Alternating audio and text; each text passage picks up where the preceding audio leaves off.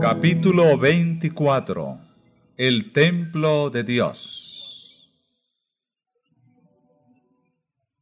El pasaje bíblico que más que ninguno había sido el fundamento y el pilar central de la fe adventista era la declaración.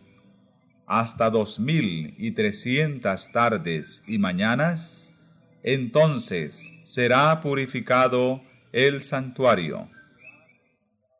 Estas palabras habían sido familiares para todos los que creían en la próxima venida del Señor. La profecía que encerraban era repetida como santo y seña de su fe por miles de bocas. Todos sentían que sus esperanzas más gloriosas y más queridas dependían de los acontecimientos en ella predichos había quedado demostrado que aquellos días proféticos terminaban en el otoño del año 1844. En común con el resto del mundo cristiano, los adventistas creían entonces que la tierra, o alguna parte de ella, era el santuario. Entendían que la purificación del santuario era la purificación de la tierra por medio del fuego del último y supremo día, y que ello se verificaría en el segundo advenimiento. De ahí que concluyeran que Cristo volvería a la tierra en 1844.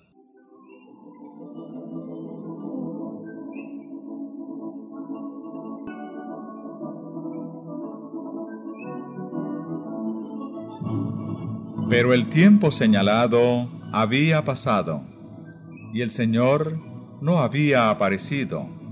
Los creyentes sabían que la palabra de Dios no podía fallar. Su interpretación de la profecía debía estar pues errada. Pero ¿dónde estaba el error? Muchos cortaron sin más ni más el nudo de la dificultad negando que los 2300 días terminasen en 1844. Este acerto no podía apoyarse con prueba alguna, a no ser con la de que Cristo no había venido en el momento en que se le esperaba. Alegábase que si los días proféticos hubiesen terminado en 1844, Cristo habría vuelto entonces para limpiar el santuario mediante la purificación de la tierra por fuego, y que como no había venido los días, no podían haber terminado.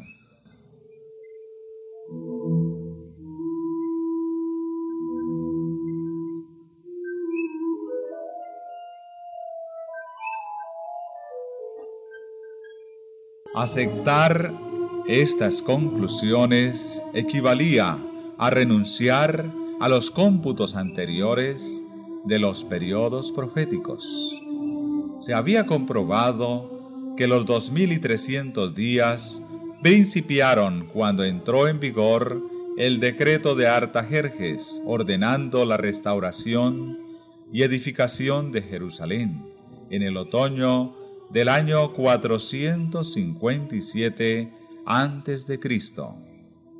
Tomando esto como punto de partida, había perfecta armonía en la aplicación de todos los acontecimientos predichos en la explicación de ese periodo hallado en Daniel 9, 25 al 27. 69 semanas o los 483 primeros años de los 2300 años debían alcanzar hasta el Mesías, el ungido, y el bautismo de Cristo y su unción por el Espíritu Santo, en el año 27 de nuestra era, cumplían exactamente la predicción. En medio de la septuagésima semana, el Mesías había de ser muerto. Tres años y medio después de su bautismo, Cristo fue crucificado en la primavera del año 31. Las setenta semanas o 490 años les tocaban especialmente a los judíos. Al fin del periodo, la nación selló su rechazamiento de Cristo con la persecución de sus discípulos, y los apóstoles se volvieron hacia los gentiles en el año 34 de nuestra era. Habiendo terminado entonces los 490 primeros años de los 2300 quedaban aún 1810. Contando desde el año 34, 1810 años llegan a 1844. Entonces había dicho el ángel, será purificado el santuario. Era indudable que todas las anteriores predicciones de la profecía se habían cumplido en el tiempo señalado.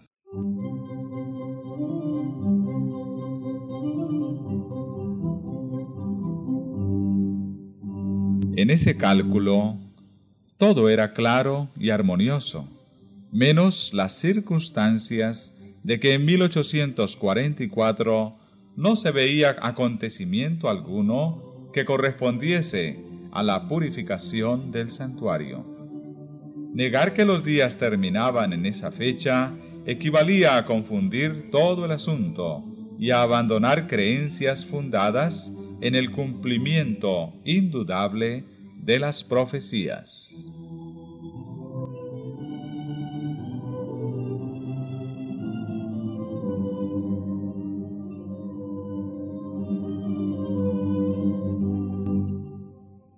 Pero Dios había dirigido a su pueblo en el gran movimiento adventista.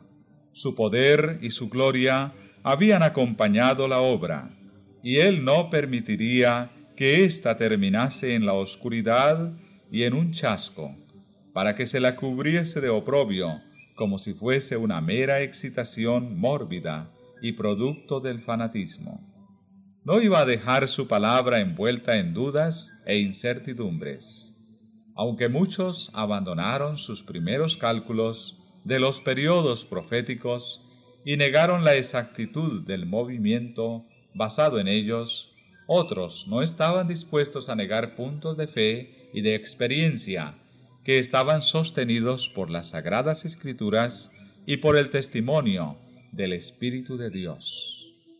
Creían haber adoptado en sus estudios de las profecías sanos principios de interpretación y que era su deber atenerse firmemente a las verdades ya adquiridas y seguir en el mismo camino de la investigación bíblica. Orando con fervor, volvieron a considerar su situación y estudiaron las santas escrituras para descubrir su error como no encontraran ninguno en sus cálculos de los periodos proféticos, fueron inducidos a examinar más de cerca la cuestión del santuario.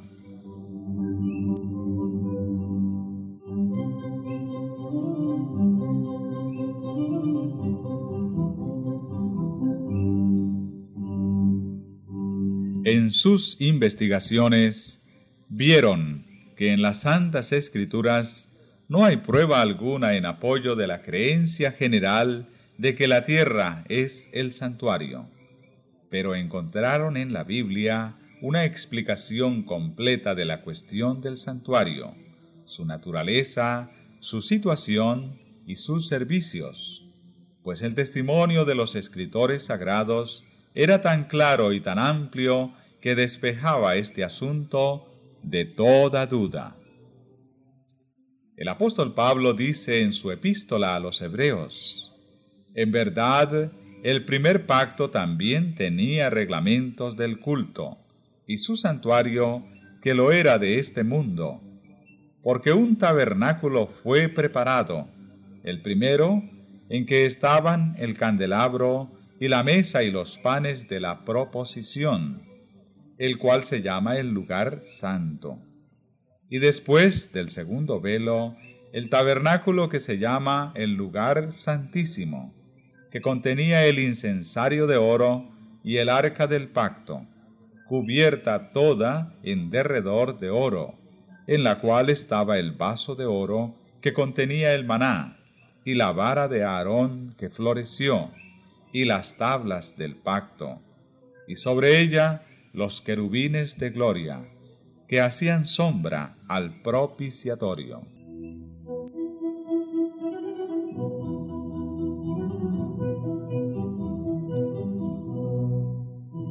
El santuario al cual se refiere aquí San Pablo era el tabernáculo construido por Moisés a la orden de Dios como morada terrenal del Altísimo.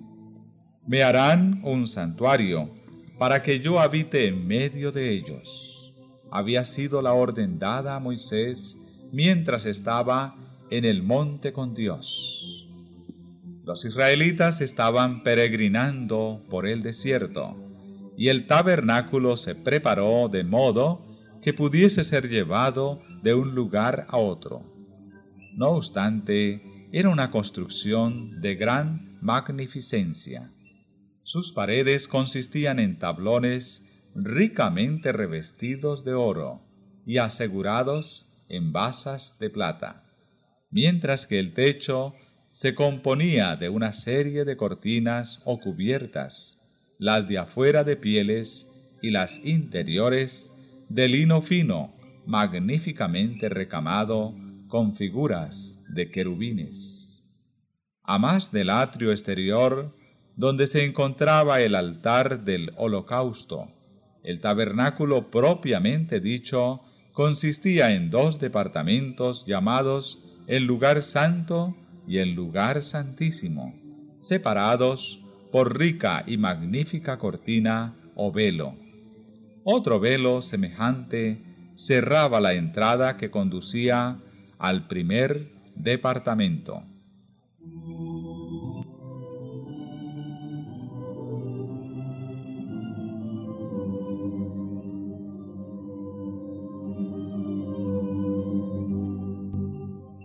En el lugar santo se encontraba hacia el sur el candelabro, con sus siete lámparas que alumbraban el santuario día y noche. Hacia el norte estaba la mesa de los panes de la proposición, y ante el velo que separaba el lugar santo del Santísimo estaba el altar de oro para el incienso, del cual ascendía diariamente a Dios una nube de saumerio junto con las oraciones de Israel.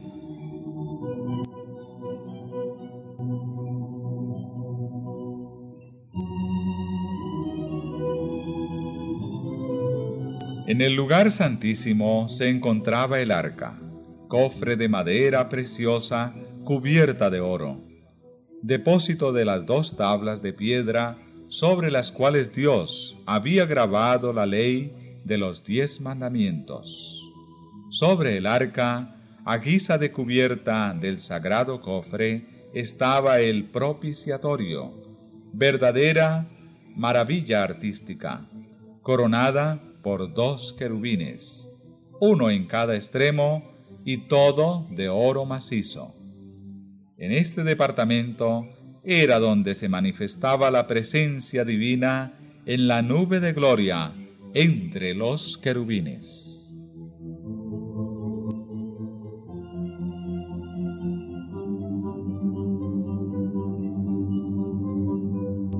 Después que los israelitas se hubieron establecido en Canaán, el tabernáculo fue reemplazado por el templo de Salomón, el cual, aunque edificio permanente y de mayores dimensiones, conservaba las mismas proporciones y el mismo amueblado.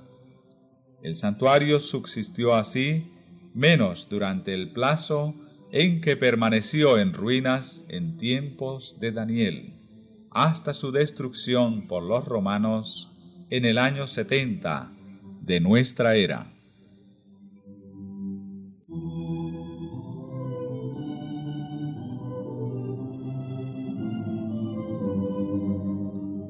Tal fue el único santuario que haya existido en la tierra y del cual la Biblia no dé alguna información. San Pablo dijo de él que era el santuario del primer pacto, pero ¿no tiene el nuevo pacto también el suyo?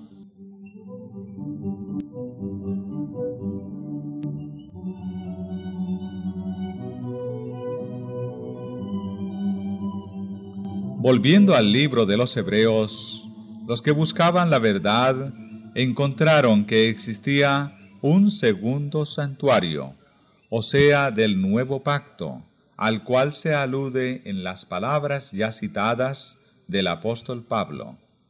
En verdad, el primer pacto también tenía reglamentos del culto y su santuario que lo era de este mundo. El uso de la palabra también implica que San Pablo ha hecho antes mención de este santuario. Volviendo al principio del capítulo anterior, se lee, Lo principal, pues, entre las cosas que decimos es esto. Tenemos un tal sumo sacerdote que se ha sentado a la diestra del trono de la majestad en los cielos, ministro del santuario y del verdadero tabernáculo, que plantó el Señor y no el hombre.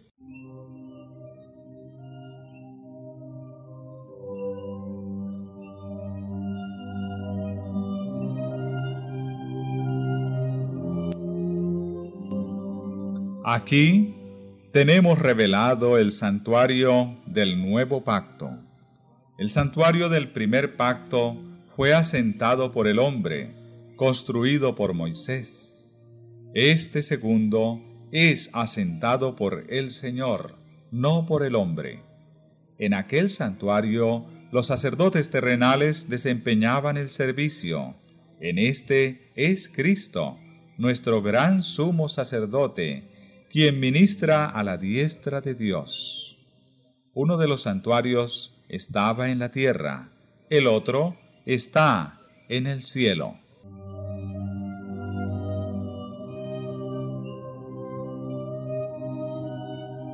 Además, el tabernáculo construido por Moisés fue hecho según un modelo. El Señor le ordenó, conforme a todo lo que yo te mostrare, el diseño del tabernáculo y el diseño de todos sus vasos, así lo haréis.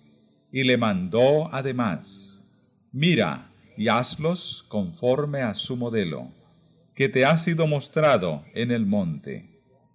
Y San Pablo dice que el primer tabernáculo era una parábola para aquel tiempo entonces presente, conforme a la cual se ofrecían dones y sacrificios, que sus santos lugares eran representaciones de las cosas celestiales, que los sacerdotes que presentaban las ofrendas según la ley ministraban lo que era la mera representación y sombra de las cosas celestiales, y que no entró Cristo en un lugar santo hecho de mano, que es una mera representación del verdadero, sino en el cielo mismo, para presentarse ahora delante de Dios por nosotros.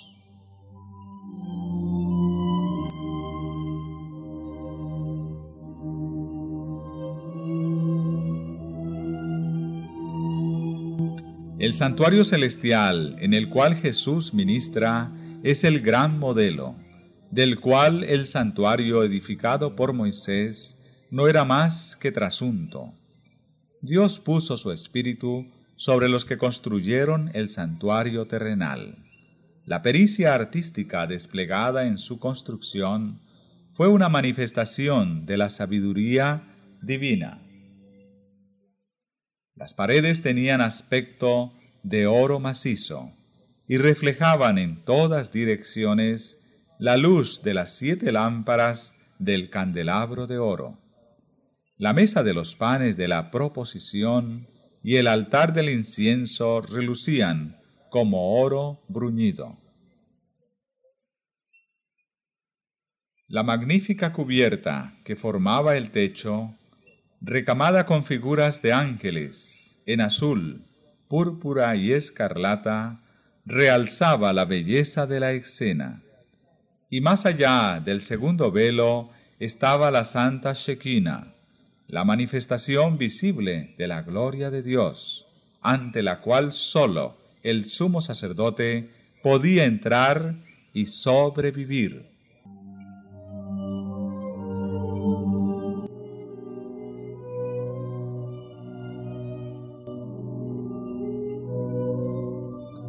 El esplendor incomparable del tabernáculo terrenal reflejaba a la vista humana la gloria de aquel templo celestial donde Cristo nuestro precursor ministra por nosotros ante el trono de Dios. La morada del Rey de Reyes, donde miles y miles ministran delante de Él, y millones de millones están en su presencia, ese templo, lleno de la gloria del trono eterno, donde los serafines, sus flamantes guardianes, cubren sus rostros en adoración, no podía encontrar en la más grandiosa construcción que jamás edificaran manos humanas más que un pálido reflejo de su inmensidad y de su gloria. Con todo, el santuario terrenal y sus servicios revelaban importantes verdades relativas al santuario celestial y a la gran obra que se llevaba allí a cabo para la redención del hombre.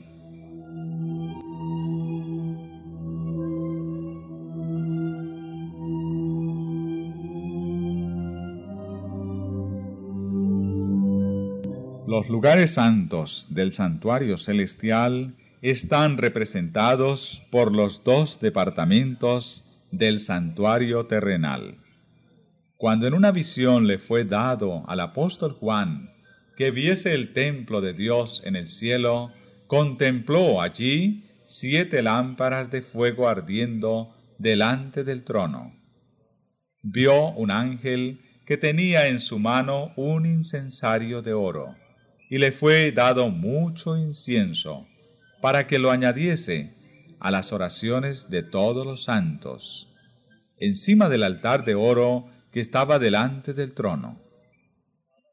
Se le permitió al profeta contemplar el primer departamento del santuario en el cielo, y vio allí las siete lámparas de fuego y el altar de oro, representados por el candelabro de oro y el altar de incienso en el santuario terrenal. De nuevo fue abierto el templo de Dios, y miró hacia adentro del velo interior, el lugar santísimo. Allí vio el arca de su pacto, representada por el cofre sagrado construido por Moisés y para guardar la ley de Dios.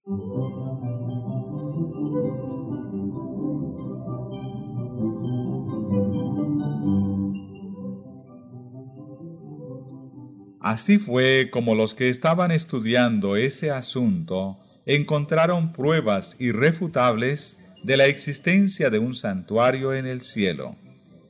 Moisés hizo el santuario terrenal según un modelo que le fue enseñado. San Pablo declara que ese modelo era el verdadero santuario que está en el cielo. Y San Juan afirma que lo vio en el cielo.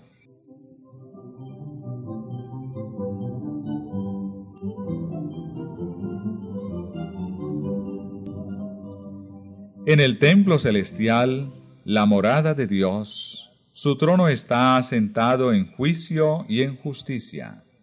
En el lugar santísimo está su ley, la gran regla de justicia por la cual es probada toda la humanidad.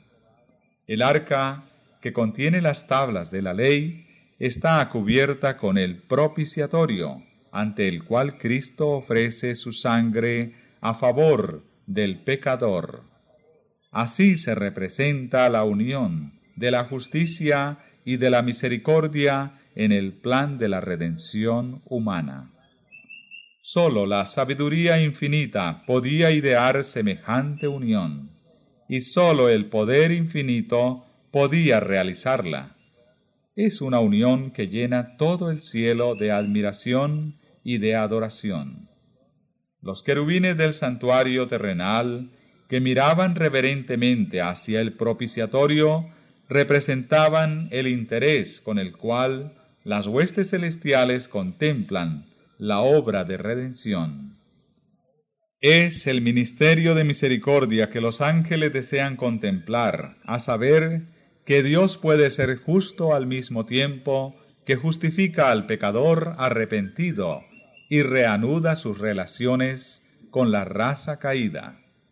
Que Cristo pudo humillarse para sacar a innumerables multitudes del abismo de la perdición y revestirlas con las vestiduras inmaculadas de su propia justicia, a fin de unirlas con ángeles que no cayeron jamás y permitirles vivir para siempre en la presencia de Dios.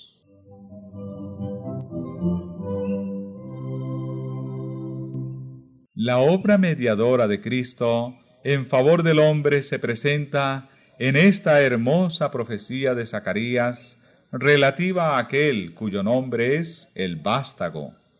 El profeta dice, Sí, edificará el templo de Jehová, y llevará sobre sí la gloria, y se sentará y reinará sobre su trono, siendo sacerdote sobre su trono, y el consejo de la paz estará entre los dos.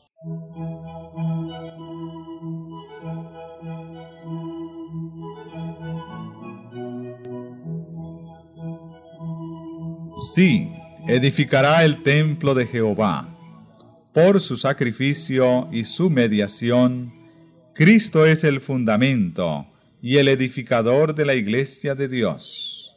El apóstol Pablo le señala como la piedra principal del ángulo, en la cual todo el edificio, bien trabado consigo mismo, va creciendo para ser un templo santo en el Señor, en quien, dice, vosotros también sois edificados juntamente para ser morada de Dios, en virtud del Espíritu.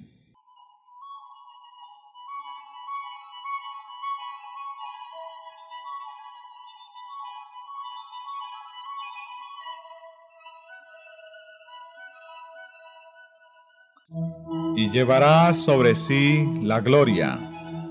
Es a Cristo a quien pertenece la gloria de la redención de la raza caída. Por toda la eternidad, el canto de los redimidos será a aquel que nos ama y nos ha lavado de nuestros pecados en su misma sangre. A Él sea la gloria y el dominio por los siglos de los siglos.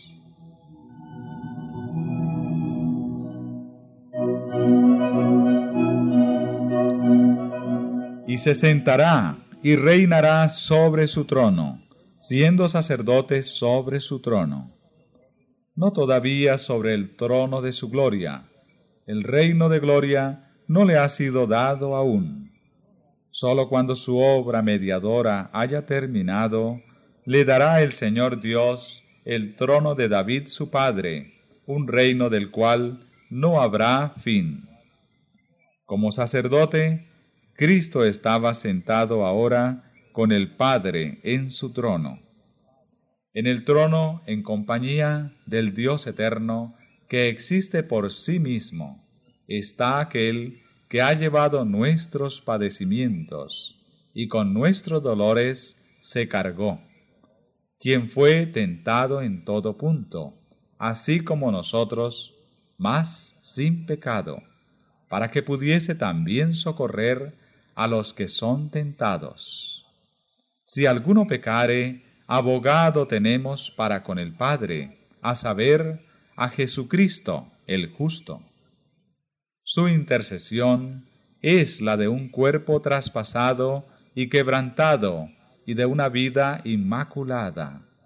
Las manos heridas, el costado abierto, los pies desgarrados, abogan en favor del hombre caído, cuya redención fue comprada a tan infinito precio.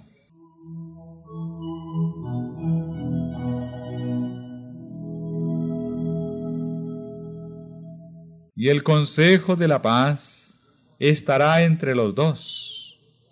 El amor del Padre, no menos que el del Hijo, es la fuente de salvación para la raza perdida. Jesús había dicho a sus discípulos antes de irse, No os digo que yo rogaré al Padre por vosotros, pues el mismo Padre os ama. Dios estaba en Cristo, reconciliando consigo mismo al mundo. Y en el ministerio del santuario celestial, el consejo de la paz estará entre los dos. De tal manera amó Dios al mundo, que dio a su Hijo unigénito, para que todo aquel que en él crea no perezca, sino que tenga vida eterna.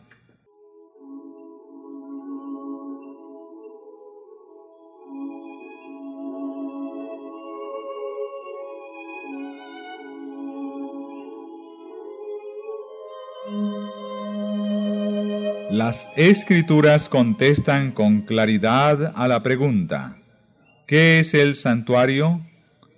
La palabra santuario, tal cual la usa la Biblia, se refiere, en primer lugar, al tabernáculo que construyó Moisés, como figura o imagen de las cosas celestiales, y, en segundo lugar, al verdadero tabernáculo en el cielo hacia el cual señalaba el santuario terrenal. Muerto Cristo, terminó el ritual típico. El verdadero tabernáculo en el cielo es el santuario del nuevo pacto. Y como la profecía de Daniel 8:14 se cumple en esta dispensación, el santuario al cual se refiere debe ser el santuario del nuevo pacto.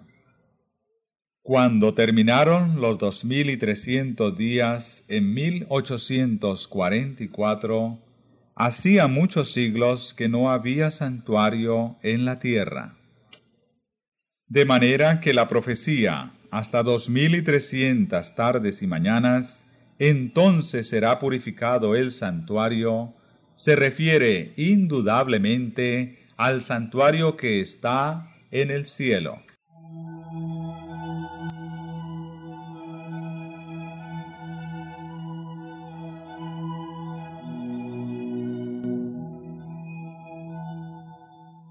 Pero queda aún la pregunta más importante por contestar.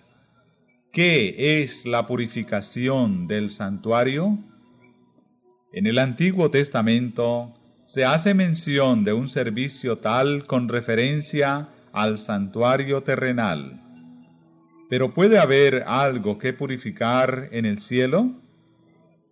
En el noveno capítulo de la epístola a los Hebreos se menciona claramente la purificación de ambos santuarios, el terrenal y el celestial. Según la ley, casi todas las cosas son purificadas con sangre, y sin derramamiento de sangre no hay remisión. Fue pues necesario que las representaciones de las cosas celestiales fuesen purificadas con estos sacrificios, pero las mismas cosas celestiales con mejores sacrificios que estos, a saber, la preciosa sangre de Cristo.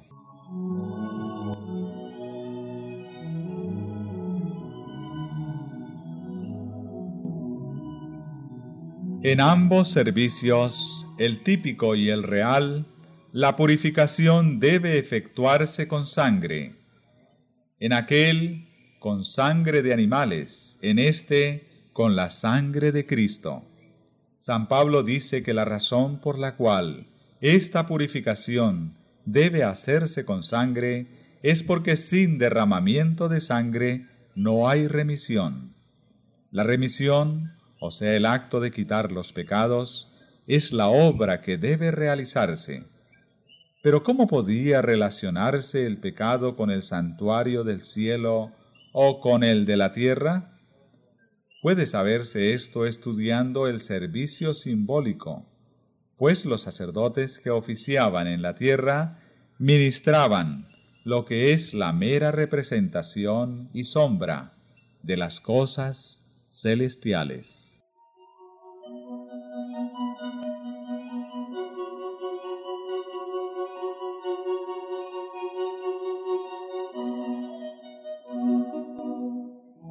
El servicio del santuario terrenal consistía en dos partes. Los sacerdotes ministraban diariamente en el lugar santo, mientras que una vez al año el sumo sacerdote efectuaba un servicio especial de expiación en el lugar santísimo, para purificar el santuario.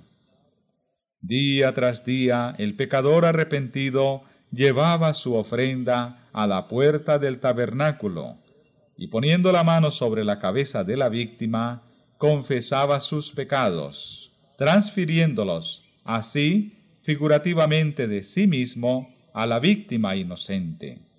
Luego se mataba el animal. Sin derramamiento de sangre, dice el apóstol, no hay remisión de pecados. La vida de la carne en la sangre está. La ley de Dios quebrantada exigía la vida del transgresor. La sangre que representaba la vida comprometida del pecador, cuya culpa cargaba la víctima, la llevaba el sacerdote al lugar santo y la salpicaba ante el velo, detrás del cual estaba el arca que contenía la ley que el pecador había transgredido.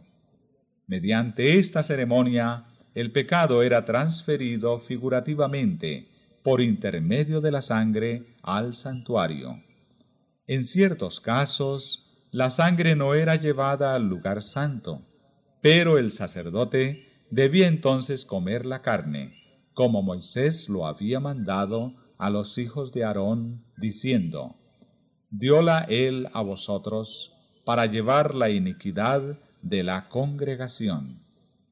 Ambas ceremonias simbolizaban por igual la transferencia del pecado del penitente al santuario.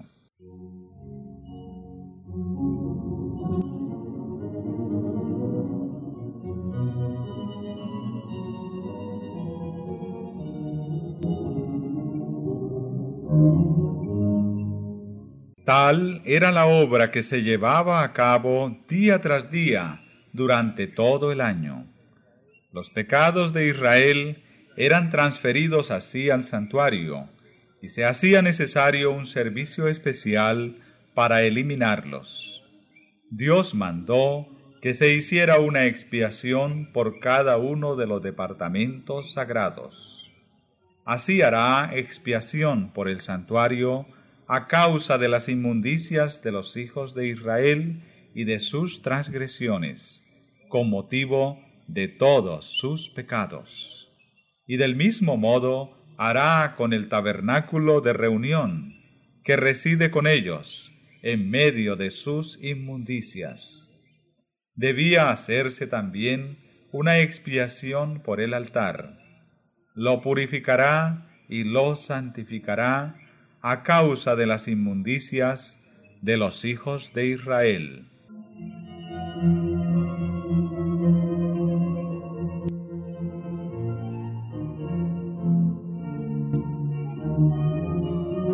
Una vez al año, en el gran día de las expiaciones, el sacerdote entraba en el lugar santísimo para purificar el santuario.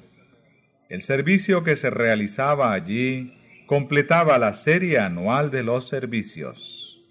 En el día de las expiaciones se llevaban dos machos cabríos a la entrada del tabernáculo y se echaban suertes sobre ellos la una suerte para Jehová y la otra para Azazel.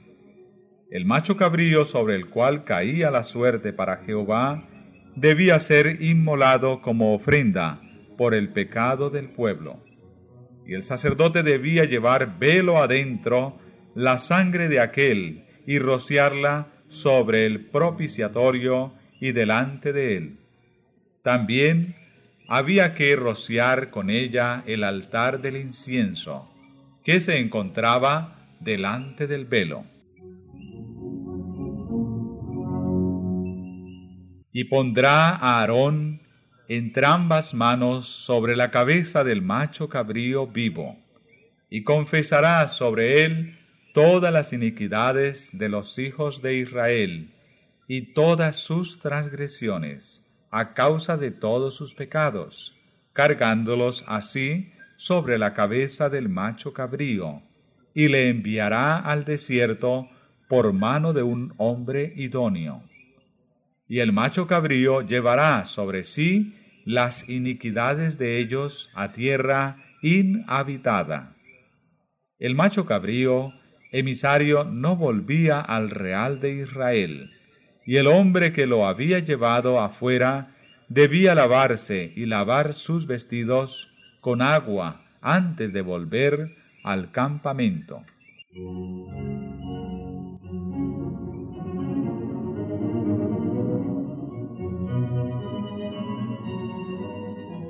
Toda la ceremonia estaba destinada a inculcar a los israelitas una idea de la santidad de Dios y de su odio al pecado, y además hacerles ver que no podían ponerse en contacto con el pecado sin contaminarse. Se requería de todos que afligiesen sus almas mientras se celebraba el servicio de expiación. Toda ocupación debía dejarse a un lado, y toda la congregación de Israel debía pasar el día en solemne humillación ante Dios, con oración, ayuno y examen profundo del corazón.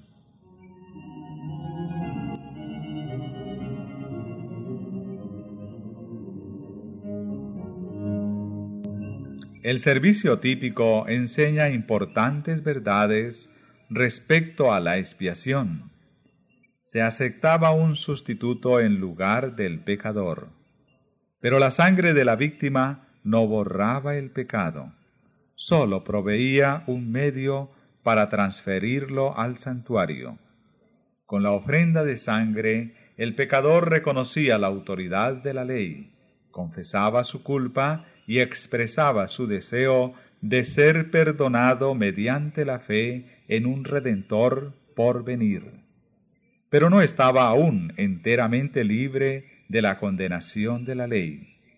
El día de la expiación, el sumo sacerdote, después de haber tomado una víctima ofrecida por la congregación, iba al lugar santísimo con la sangre de dicha víctima y rociaba con ella el propiciatorio, encima mismo de la ley, para dar satisfacción a sus exigencias. Luego, en calidad de mediador, tomaba los pecados sobre sí y los llevaba fuera del santuario. Poniendo sus manos sobre la cabeza del segundo macho cabrío, confesaba sobre él todos esos pecados, transfiriéndolos así figurativamente de él al macho cabrío emisario. Este los llevaba luego lejos, y se los consideraba como si estuviesen para siempre quitados y echados lejos del pueblo. Tal era el servicio que se efectuaba como mera representación y sombra de las cosas celestiales. Y lo que se hacía típicamente en el santuario terrenal, se hace en realidad en el santuario celestial. Después de su ascensión, nuestro Salvador empezó a actuar como nuestro sumo sacerdote. San Pablo dice, No entró Cristo en un lugar santo hecho de manos, que es una mera representación del verdadero, sino en el cielo mismo, para presentarse ahora delante de Dios por nosotros.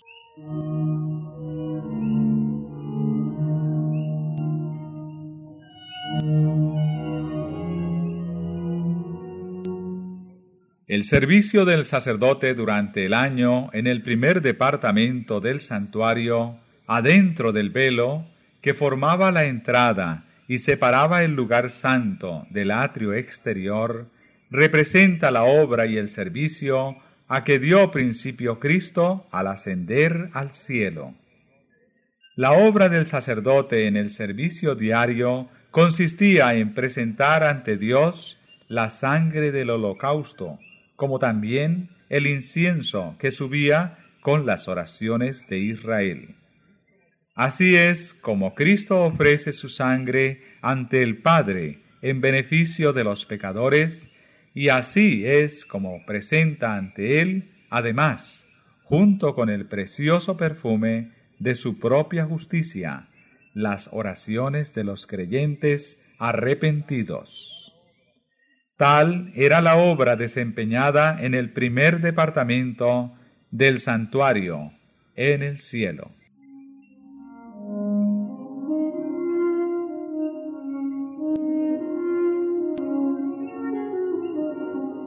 Hasta allí siguieron los discípulos a Cristo por la fe, cuando se elevó de la presencia de ellos. Allí se concentraba su esperanza, la cual, dice San Pablo, tenemos como ancla del alma, segura y firme, y que penetra hasta lo que está dentro del velo, a donde, como precursor nuestro, Jesucristo ha entrado por nosotros, constituido sumo sacerdote para siempre, ni tampoco por medio de la sangre de machos de cabrío y de terneros, sino por la virtud de su propia sangre, entró una vez para siempre en el lugar santo, habiendo ya hallado eterna redención.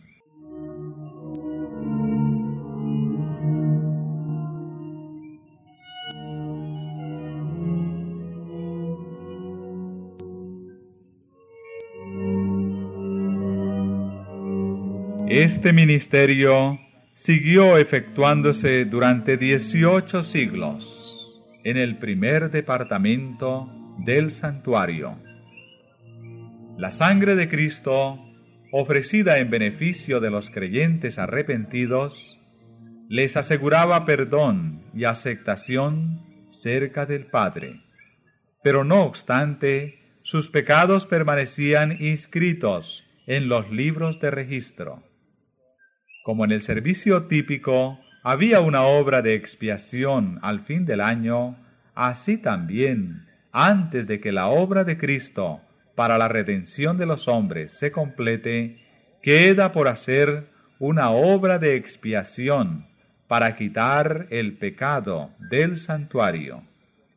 Este es el servicio que empezó cuando terminaron los dos mil y trescientos días. Entonces, así como lo había anunciado Daniel el profeta, nuestro sumo sacerdote entró en el lugar santísimo para cumplir la última parte de su solemne obra, la purificación del santuario.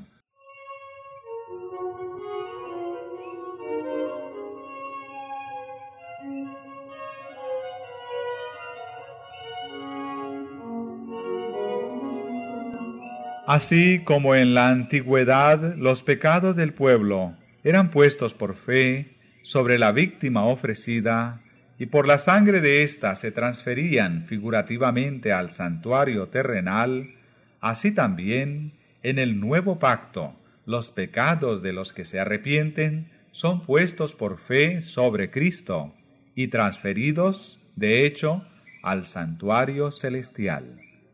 Y así como la purificación típica de lo terrenal se efectuaba quitando los pecados con los cuales había sido contaminado, así también la purificación real de lo celestial debe efectuarse quitando o borrando los pecados registrados en el cielo. Pero antes de que esto pueda cumplirse, deben examinarse los registros para determinar quiénes son los que, por su arrepentimiento del pecado y su fe en Cristo, tienen derecho a los beneficios de la expiación cumplida por él. La purificación del santuario implica, por lo tanto, una obra de investigación, una obra de juicio. Esta obra debe realizarse antes de que venga Cristo para redimir a su pueblo, pues cuando venga, su galardón está con él, para que pueda otorgar la recompensa a cada uno según haya sido su obra.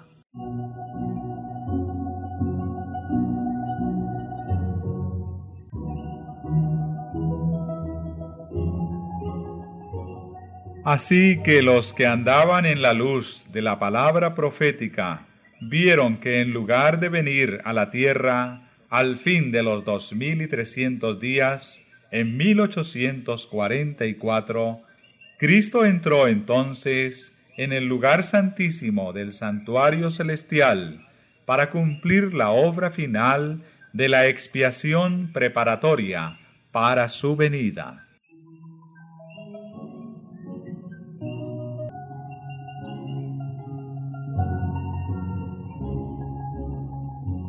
Se vio además que, mientras que el holocausto señalaba a Cristo como sacrificio, y el sumo sacerdote representaba a Cristo como mediador, el macho cabrío simbolizaba a Satanás, autor del pecado, sobre quien serán colocados finalmente los pecados de los verdaderamente arrepentidos.